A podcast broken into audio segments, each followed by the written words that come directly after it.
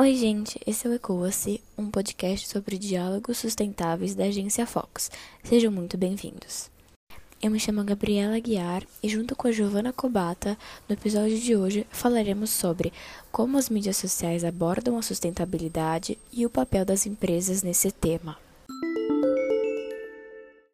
O desenvolvimento sustentável assume um importante papel em uma era no qual o impacto dos seres humanos sobre o meio em que vivem tem causado efeitos cada vez mais complexos.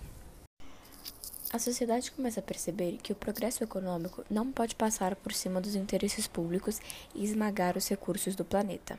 Assim, os cidadãos começaram a perder suas identidades de cidadãos e passaram a se identificar mais como consumidores.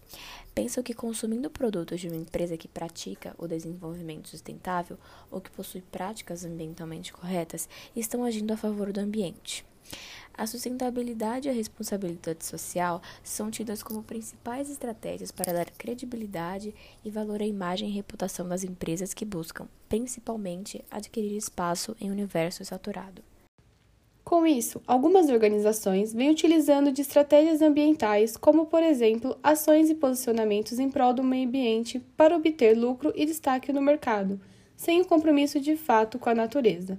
Isso é o que chamamos de greenwashing.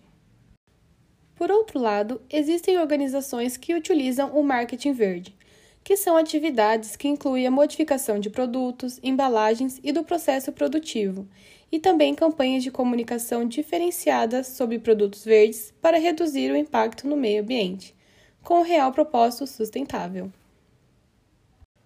Em vista disso, é possível observar como seria importante a propagação sobre o meio ambiente e a sustentabilidade nos meios de comunicação já que são a maior fonte de informação pelas pessoas.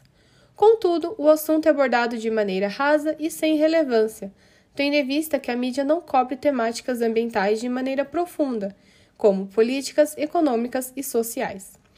Isso é resultado da alienação ao capitalismo, já que esses temas são vistos como prejuízos financeiros para as grandes corporações.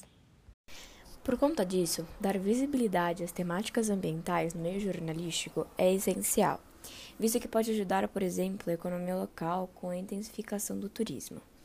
E com o turismo também é possível educar as pessoas sobre práticas prejudiciais ao ambiente e orientá-las a desenvolver práticas sustentáveis. Com isso, o assunto ganhará visibilidade, podendo entrar no âmbito econômico e político. Além do capitalismo, há outros dois fatores que influenciam na cobertura que a mídia faz sobre o meio ambiente e sustentabilidade, sendo eles o custo alto da cobertura jornalística e a linguagem científica. O custo alto da cobertura das reportagens se dá pelo fato das longas distâncias que devem ser percorridas pelos jornalistas, o que acaba diminuindo o número de matérias. Já a linguagem científica possui termos, métodos e processos específicos que dificultam a chegada das informações de maneira simples ao público.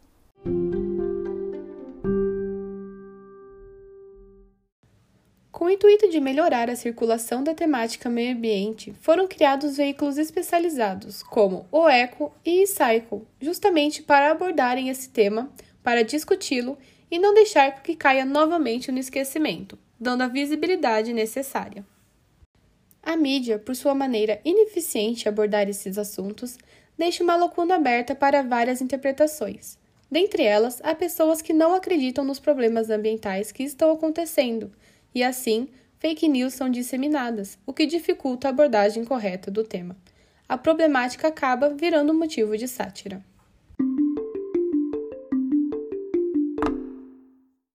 Bom, é possível concluir então a importância da abordagem sustentável nas grandes organizações a fim de introduzir os benefícios gerados pela temática, como, por exemplo, a promoção da imagem empresarial, a construção de uma boa reputação e uma maior credibilidade com seus consumidores. Vimos também como a mídia pode ter um papel fundamental na disseminação de informações ambientais, podendo inclusive ensinar a como se desenvolver práticas sustentáveis. Por isso, com uma sociedade mais informada e mais consciente acerca das questões ambientais e sustentáveis, é possível que se desenvolva uma cultura ecológica, ou seja, o estudo das adaptações humanas aos ambientes sociais e físicos. Bom, esperamos que esse episódio tenha ajudado a responder e a refletir sobre a importância de se falar sobre sustentabilidade no ponto de vista das mídias e das organizações. Muito obrigada e até mais!